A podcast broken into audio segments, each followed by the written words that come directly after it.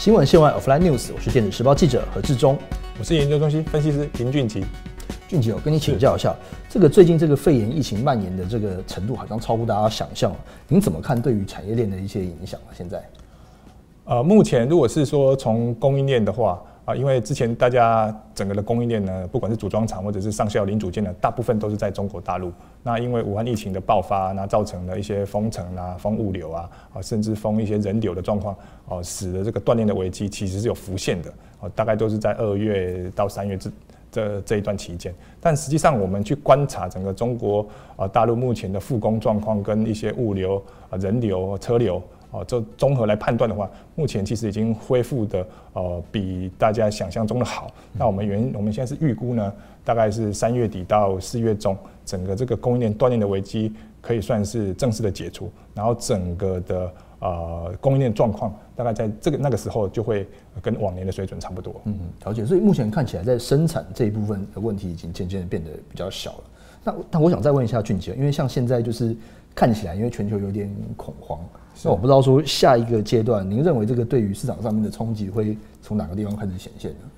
呃，因为欧美现在的疫情处于爆发初期，那现在很多的国家啊也是在跟仿效啊中国大陆的做法，封城啊，或者是禁止一些呃非必要的经济活动，那这些呢都会造成很多的行业呃营收受损，然后。甚至很多人呃失业，然后整个金融市场现在也是属于什么债市、股市啊、金价啦、油价全部都崩跌这种状况下，其实大家的呃购买力其实都会下滑，那会造成对一些电子产品的需求哦，在可见的未来两三季，其实也是会有一种严重的激动。嗯嗯，了解。所以我们现在看起来感觉好像就是这个消费的需求上面就是变得比较弱一点，因为可能大家都可能去买粮食啊，或者是呃可能比较不会把。买三 C 产品放在比较优先的一个顺序哦。那其实其实最近，呃，这个苹果其实他们原本是预计春天的时候要发表一些新品的。那其实昨天的时候呢，也发布了一些新的电子产品嘛。那不晓得说您怎么看？就是他们春季的时候发表新品这个动作，而且他们其实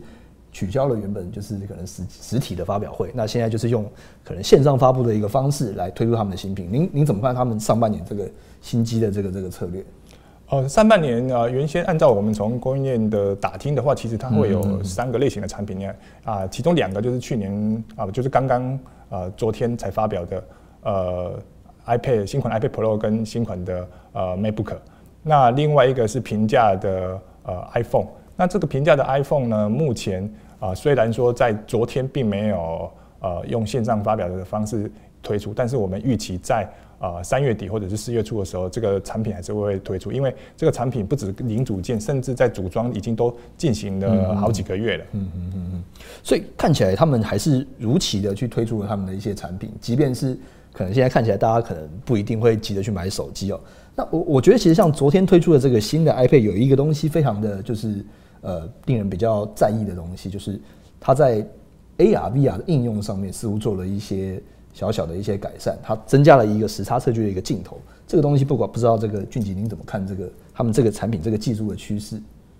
哦，这个飞时测距这个呢，原先啊在苹果的我们从供应链的打听，在苹果的规划里面，原先是要搭啊去年的 iPhone 哦就要上市的。但是因为有一些苹果内部的一些评估，觉得这个技术不够成熟，或者是说他们觉得说这个东西呢要在延后才才发表，所以呢就延到了今年。因为其实这一个呃整个的模组啊，或者是里面的关键零组件的开发，其实已经两三年了。那这个产品呢啊率先就出现在啊昨天啊新发表的 iPad Pro 里面。那这一款呃的 iPad Pro 呢配置的所谓的呃所谓的 Face 测距，就是所谓的啊 TOF 啊，那这一个可以。对于呃这个空间做五公尺以内的呃物体或空间去做一个很精准的测距，所以会对于未未来的整个啊苹果的这些 iPad 啊或者是 iPhone 上面的 AI 应用会有更进一步的提升。嗯嗯，了解。所以我们看起来这个苹果它还是就是依照它原本的时辰推出了一些新产品。